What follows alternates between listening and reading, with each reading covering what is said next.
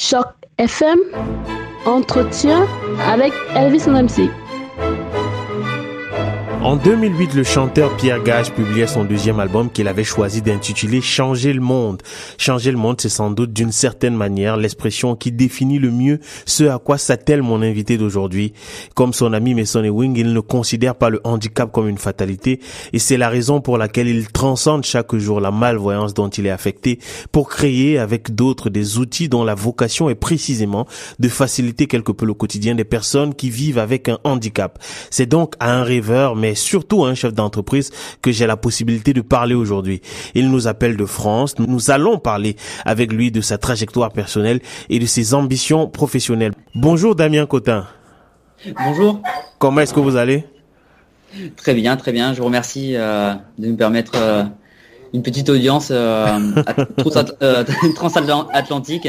Ça va être la première fois pour, pour moi que, que je peux m'exprimer hors de, de l'Hexagone. Ah ben ça, ça nous fait euh, énormément plaisir. On a toujours beaucoup de, de, de, plaisir à parler avec des gens qui, comme je le disais tantôt, changent le monde, sans doute pas à une échelle planétaire, encore que ça pourrait finir par être le cas en ce qui vous concerne, mais qui donnent vraiment chaque jour de l'espoir aux personnes qui en ont euh, besoin. Alors vous avez décidé de monter euh, une société comme on en voit peu, dont la vocation est de créer des outils qui viennent en aide aux personnes vivant avec un handicap et à laquelle vous avez donné une devise que je trouve absolument magique. Vous dites Visio Handicap, votre sixième sens. De quelle manière l'idée de créer cette société euh, vous est venue? Alors, en fait, je suis obligé de vous, euh, de vous couper tout de suite. C'est pas une société à propos, c'est carrément pas une société. C'est une association loi 1901, donc à but non lucratif. Ok. Euh, donc, si si on considère bien l'action à travers cette association, en effet, c'est toujours de développer du matériel technologique, mais pas seulement. c'est surtout mettre, euh, mettre en avant euh, l'accessibilité de la technologie et aussi le fait que les nouvelles générations soient euh, de plus en plus proches de cette utilisation des technologies qui permet de transformer en fait toute cette utilisation, toutes ces technologies, parfois sans beaucoup de moyens pour faire des projets très intéressants et aussi qui peuvent être rapidement, facilement orientés dans l'accessibilité handicap. Alors, ben, la question que l'on a envie de se poser dans ces dans ces situations-là, c'est que, mais est-ce que ce travail vous revient normalement à vous, ou alors ça de, les, pouvoirs publics devraient en principe s'en charger? Oui, c'est, euh, j'ai envie de dire, c'est pas faux. Maintenant, les initiatives, euh, l'État, je suis pas non plus un, militant. Euh, je reconnais que, au moins en France, on a aussi une, une, couverture sociale, un ministère, une administration qui est très complexe, mais qui finalement aussi prévoit, prévoit beaucoup pour, euh, pour ses citoyens. Euh, après, il, y a toujours des défauts. La réponse à votre question, parce que je vais justement pas euh, l'éviter, je pense qu'en fait, c'est libre à chacun, à chaque personne, et ça, c'est peu importe d'où on vient, peu importe la, culture, les contraintes. Il faut, il faut pas avoir peur d'hésiter, de donner de son temps pour faire avancer les choses. Ça, c'est, je pense, une question d'éducation, une question de, vision, de valeur. Euh, c'est le plus important. Je, pourrais être euh, déjà chef d'entreprise, euh, je pourrais, je pourrais être politique, je pourrais être, peu importe. on a ou on n'a pas cette envie de réfléchir dans, le sens commun de, la société, des problématiques que rencontre la société au jour le jour. Euh, aujourd'hui, je pense que l'État, les, euh, les, nations ont, pas, ont, plus forcément les moyens que de, euh, que de couvrir en fait les problématiques humaines. Elles, font le, on va dire le minimum, le minimum requis pour, pour les services de santé quand elles le peuvent dans les, dans les pays comme la France qui, qui en prend une partie en charge. Après, pour le reste, bah, c'est à ceux qui ont les idées de trouver les connexions, les moyens de se battre pour les faire valoir. Euh, et, oui, à ce moment-là, euh, si, mon projet euh, mérite d'être subventionné par l'État, alors, alors on les sollicitera. Et, justement, l'un des projets sur lesquels vous travaillez en ce moment-là, je ne sais d'ailleurs pas si vous avez terminé ou si le travail est toujours en cours, ça s'appelle le CISCOP, je ne sais pas si je prononce bien. Et, oui, et, et, vous le destinez euh, avant tout aux déficients visuels. Alors, est-ce que vous pouvez dire de quoi est-ce qu'il s'agit, à moins que ce ne soit un secret d'État pour le moment non, non, non, non, on n'est pas. Euh, d'ailleurs, en termes de, de, de barrières technologiques, euh, c'est pas moi j'étais pas j'avais pas vraiment conscience que j'avais créé de l'innovation en, développant ce concept sous statut associatif. L'idée simple, c'est de regarder à, la travers, à travers une caméra pour aider pour aider une personne qui en a besoin en temps réel. Donc pour ça, on a des on a des outils qui existent. Moi, j'ai simplement regardé ce qui était disponible sur le marché. des smartphones, tout le monde en a. Des applications, tout le monde en a. Euh, les, caméras, on en a dans les smartphones, on en a aussi de plus en plus euh, à disposition euh, sur de nouveaux supports. on voit toute, toute l'évolution, l'économie qui s'est qui s'est créée autour des caméras GoPro. Et, nous, on a, enfin moi et mon équipe, parce que j'ai réussi à mobiliser des personnes depuis depuis ma problématique on, est, on est convaincu que de guider les personnes en, leur faisant porter une, paire de lunettes caméra, euh, ça peut vraiment les, servir, leur servir. Ok, très bien. Alors, je ne suis pas sûr d'avoir bien compris. C'est-à-dire que c'est la ah. personne qui guide qui a une, qui a des lunettes, c'est ça? Alors, la personne qui, la personne qui est guidée, elle, porte les lunettes euh, caméra et cette, euh, on va dire, cette caméra, elle est connectée à une application, ce qui permet d'être mise en contact avec une personne qui va regarder à la place de la personne déficiente visuelle. Et, euh, à ce moment-là, on résout, entre guillemets, on n'est pas magicien, mais on, permet la compensation du handicap visuel euh, dans des domaines ou dans des environnements où il n'y a pas d'accessibilité prévue, euh, comme le braille, les planchers tactiles. On pourrait imaginer que la personne fasse tomber sa canne blanche d'un pont ou décide du jour au lendemain en fait de la mettre par sécurité accrochée à son sac et se faire guider pour prendre un moment de plaisir et se balader dans un parc en, ressemblant à quelqu'un qui porte des lunettes de soleil et qui écoute de la musique. C'est un peu ça aussi le défi du, euh, produit, c'est de se dire ok c'est pas pas un produit qui est identifiable euh, par le grand public comme étant un, outil de compensation du handicap et plus loin c'est pour autant un produit qui, euh, qui permet de compenser son handicap par l'aide d'un tiers mais sans que la présence physique soit concrète enfin, soit nécessaire. Mais alors je vois un caractère encore plus euh, important, c'est aussi le, le, caractère social du produit, parce que ça permet effectivement aussi de rapprocher les gens. Au-delà de l'aide que l'on apporte à la personne qui est justement déficiente visuelle, il y a, il y a, il y a le, le, lien en fait qui se crée entre la personne qui euh, donne les indications et la personne à qui euh, les indications sont données. Donc je trouve que c'est c'est vraiment quelque chose de formidable. Alors vous avez fait allusion à à, à l'équipe avec laquelle vous travaillez euh, en ce Euh, je, je vais citer quelques noms quand même, je vais pas tous les citer, mais je sais qu'il y a par exemple Bastien Laporte, qui est le vice-président euh, de, de, de, de, Visio Handicap. Il y a Benjamin Fisson qui travaille comme graphiste. Il y a Anatoly ah. Milkin. Ah, ah, Anatoly Milkin. Oui, Anatoly Milkin qui est euh, programmeur. Alors, de quelle manière est-ce que cette équipe euh, s'est constituée? S'agit-il aussi de personnes vivant avec un handicap? Bah, la seule personne que vous n'avez pas citée, euh, qui fait partie aussi du conseil d'administration, qui est trésorier, c'est Florentin Cartalade. Ok. Et euh, alors personne, personne n'a de contraintes euh, visuelles dans le dans, dans, ce groupe. Florentin, par contre, lui a une maladie de peau, ce qui lui permet pas après ses études de, de, travailler comme tout le monde. Il a une maladie qui n'est pas reconnue, donc c'est pas forcément évident que de démarcher pour obtenir, peu importe le type de contrat, d'être embauché et euh, s'il a besoin d'être sous traitement, de devoir euh, se mettre en arrêt de trois mois. Donc euh, c'est vrai que se lancer sur un projet, un projet comme ça, c'est un groupe d'amis. moi, j'ai pas Anatoly, Milkin et moi-même, on est deux personnes qui sont extérieures à, ce groupe, qui nous a accueillis en fait. quand, quand, quand, moi j'ai exprimé ma, ma, demande, le besoin de créer une association pour défendre justement un projet qui méritait pas d'être euh, commercialisé.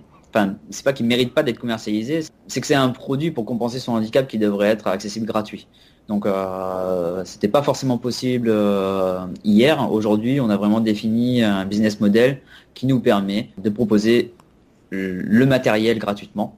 Après, c'est en partenariat avec une société de développement qui fait une application euh, sur un, autre cœur de métier qui va permettre en fait la compatibilité et l'association des profils euh, aidant, aider à travers les lunettes.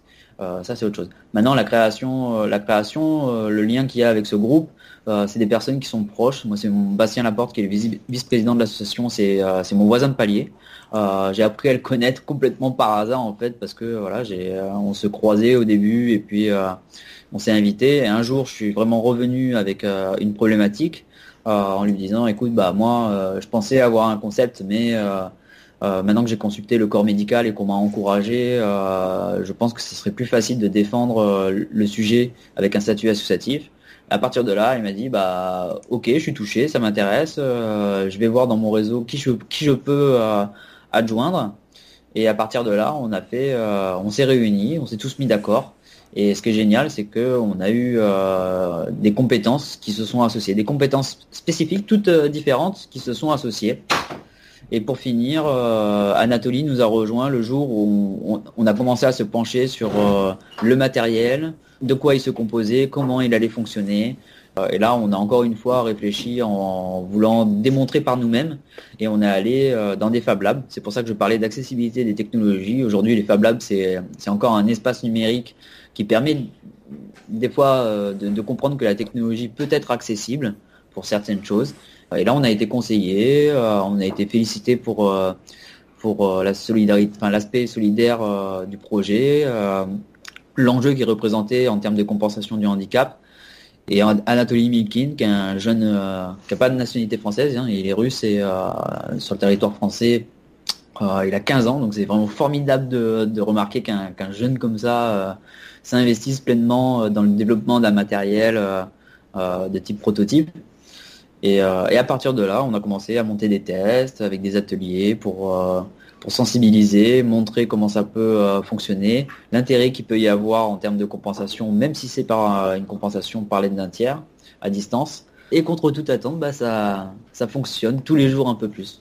Ah, alors j'imagine que le fait justement que ça fonctionne, que ce succès-là euh, va vous donner justement, c'est pas peut-être les, les, moyens ou la, la légitimité nécessaire pour travailler sur d'autres projets. Est-ce qu'il y a des justement des projets en perspective qui dans qui concerneraient d'autres handicaps? Alors pour les autres handicaps, nous on a la, nous on a la, chance d'avoir un projet qui peut être multifacette et euh, être utile à d'autres types de handicaps. Euh, la priorité, c'était de démontrer l'utilité euh, destinée aux personnes euh, déficientes visuelles, non-voyantes malvoyantes. Maintenant, il y a des polyhandicaps euh, auxquels on n'avait pas pensé, qui sont venus taper à la porte en disant oui, mais bah moi en fait j'ai une maladie génétique et bah, du coup ça touche ma vue. c'est pas reconnu comme étant une déficience visuelle, mais on a aussi rencontré des, dirigeants d'associations dans le domaine des, paralysés, des paralysés, associations des paralysés de France, qui nous a rappelé qu'il euh, y avait des handicapés mentaux euh, qui avaient bah, la capacité de travailler mais qui avaient besoin d'assistance et qu'il n'y avait pas assez de personnes pour, pour guider ces gens-là et que souvent ça se faisait par téléphone et que ça serait intéressant que de pouvoir leur faire porter le matériel pour avoir une, un aspect sécuritaire et aussi être en temps réel connecté à leur mobilité pour s'assurer qu'ils font les bons gestes, voilà, les rassurer. Donc on voit qu'il y a de multiples possibilités et attentes, ne serait-ce que dans le domaine du handicap. Et plus loin, euh, ça c'est vraiment l'aspect vertueux euh, du projet, mais euh, en imaginant que ça fonctionne, que ça se développe dans le temps, on pourrait, on pourrait imaginer que les guides aussi peuvent être des personnes qui elles-mêmes ont des handicaps. Et là, ça peut correspondre à des personnes qui sont handicapées moteurs, euh, qui peuvent travailler du coup à distance. Euh, ça ressemble à de la téléassistance hein, euh, finalement. Et, ça, c'est tout à fait possible. Donc on, imagine aussi la possibilité d'encourager les sociétés à créer deux pôles d'activité. L'un pour proposer plus de, plus de chances et d'accessibilité aux déficients visuels et polyhandicaps dont la vue est touchée ou la motricité est touchée pour être guidés c'est tout à leur avantage euh, que d'être plus ouvert euh, sur la société euh, en intégrant des solutions d'accessibilité handicap. Aussi, bah, pour pouvoir guider ces gens-là, si c'est des solutions qui sont développées en interne ou, ou prises en charge par l'État. on pense à l'éducation, on pense à, enfin, oui, essentiellement le ministère de l'Éducation ou de la santé aussi, de la culture. Euh, dans lesquels on voit des domaines d'application tout à fait intéressants. Euh, en termes d'accessibilité, hein, ça paraît assez commercial comme démarche, mais euh, c'est avant tout et principalement pour l'intérêt de l'intégration, pour l'inclusion en fait de la situation des personnes handicapées. C'est ce qui nous importe, c'est ce qui nous, nous tient à cœur. Voilà. Et, voilà, j'ai à peu près fait le, tour, mais ce qu'il faut, faut bien retenir, c'est tout cet aspect de, de multifonctionnalité. C'est un produit simple en termes de développement. C'est vraiment pas une paire de lunettes intelligentes, c'est pas euh, des Google Glass. je sais pas si j'ai le droit de le dire, mais oh, oui. Euh, euh, alors Damien, euh, pour pour terminer, là, j'ai envie de vous demander, est-ce que la création de ce produit naissait peut-être des difficultés que vous aviez rencontrées vous-même? Là, je parle de, la, de la question de votre trajectoire dans la vie. De, de quelle manière est-ce que vous avez effectué votre trajectoire et est-ce que c'est ça qui justifie justement plus ou moins la mise sur pied de ce produit? Oui déjà, je ne sais pas si, au, Canada, euh, je pense que oui, hein, un bilan de compétences, même si ça s'appelle peut-être pas comme ça, euh, ça, existe. Moi, j'ai fait, j'étais, je suis issu de l'hôtellerie-restauration. Je suis quelqu'un qui a été à peu près euh, tout le temps tiré vers le haut. Donc, j'ai travaillé dans des grands restaurants, j'ai travaillé sur sur des yachts. enfin, c'est pas une maladie qui j'ai une maladie génétique en fait qui s'est développée à l'âge de 25 ans. Donc euh, on peut imaginer que socialement professionnellement euh, j'ai évolué à peu près comme euh, comme une personne valide hein, on peut le dire. Et qu'ensuite j'ai commencé à subir peu à peu mon, handicap qui s'est développé parce que c'est une maladie une maladie évolutive et dégénérative. De fait quand je suis arrivé au stade maximal et ça c'est presque produit parce que il me restait un peu de, vision centrale il, y a deux, il y a deux ans il y a deux ans, j'ai euh, vraiment pris conscience que j'allais peut-être plus pouvoir euh, maintenir mon activité professionnelle. Euh, déjà, c'était ressenti parce que je pouvais plus maintenir des postes de à haute responsabilité et justement maintenir mon le salaire que j'avais que j'avais mis des années à, à, obtenir. Et j'ai quand même eu la chance d'avoir mes parents qui m'ont proposé de monter un projet pour récupérer mes acquis professionnels et sécuriser la situation pour m'accompagner tous les jours en étant mon propre chef d'entreprise. Euh, voilà, ils voulaient vendre leurs biens pour réaliser une maison d'hôte. Et à partir de là, j'ai quand même fait un bilan de compétences pour essayer de, voir si je pouvais euh, me permettre de faire une formation pour préparer justement, euh, me préparer minimum à la gestion d'entreprise. Et c'est ce, ce, bilan de compétences qui m'a fait prendre conscience que j'aimais faire euh, d'autres choses et surtout me confronter à, des réalités, des problématiques. Et, et une problématique que je connais bien, c'est celle de mon handicap. Donc je suis ressorti euh, de cette période avec euh, l'objectif justement de me lancer euh, dans la création, la défense déjà de, l'accessibilité des produits, enfin ou plutôt la, création d'un concept et, et, plus loin défendre les concepts qui peuvent être créés à partir de la même, de la même logique. Parce que Vision Handicap, l'association, elle, elle, a, elle a la chance d'avoir un projet qui a du sens euh, voilà, bah, votre sixième sens, c'est bien, bien ce qu'on disait en début d'émission. Par contre, plus loin, ce qu'elle recherche, c'est vraiment trouver d'autres projets similaires et euh, les aider à, avoir plus de visibilité, visibilité pour, euh, pour, être, pour être mise à disposition des, usagers quand elles respectent un cahier des charges pas forcément ultra restrictif, mais au moins pour prendre conscience que les personnes handicapées sont souvent en situation d'isolement, euh, sont loin d'être sur un pied d'égalité avec les personnes valides, que les produits sont pas forcément esthétiques et que euh, la plupart des produits qui sont vendus sont développés par euh, des grandes sociétés, des lobbies de la basse vision qui se permettent, qui se, enfin qui se permettent, qui en fait commercialisent des produits et déterminent le prix avec, euh, avec des calculs qui sont très sévères et qui prennent pas en compte en fait euh, la barrière économique euh, de l'utilisateur. Donc des lunettes intelligentes à 3000 ou 4000 euros, ça pourrait être utile, mais malheureusement, je pense pas qu'il y ait, qu'il y ait ne serait-ce que 5% des, des 3 millions de personnes concernées en France qui puissent se permettre de les acheter. Ok, très très bien et heureusement que qu'il y a des des gens comme vous qui sont animés de de la passion vraiment et qui ont envie de de changer le monde comme je le disais encore et surtout de permettre aux personnes vivant avec un handicap d'avoir une vie un peu plus euh, pratique, un peu plus facile. Merci infiniment Damien Cotin d'avoir pris de votre temps. Je sais que vous êtes occupé par votre association, vous avez pris de votre temps et en plus c'est c'est l'après-midi donc vous devez certainement vouloir en, en profiter un tout petit peu du côté de la France. Merci beaucoup Damien et puis euh, beaucoup de courage pour la suite. Merci. Remercions. Merci. Merci, merci, bonne journée, bye bye. Au revoir.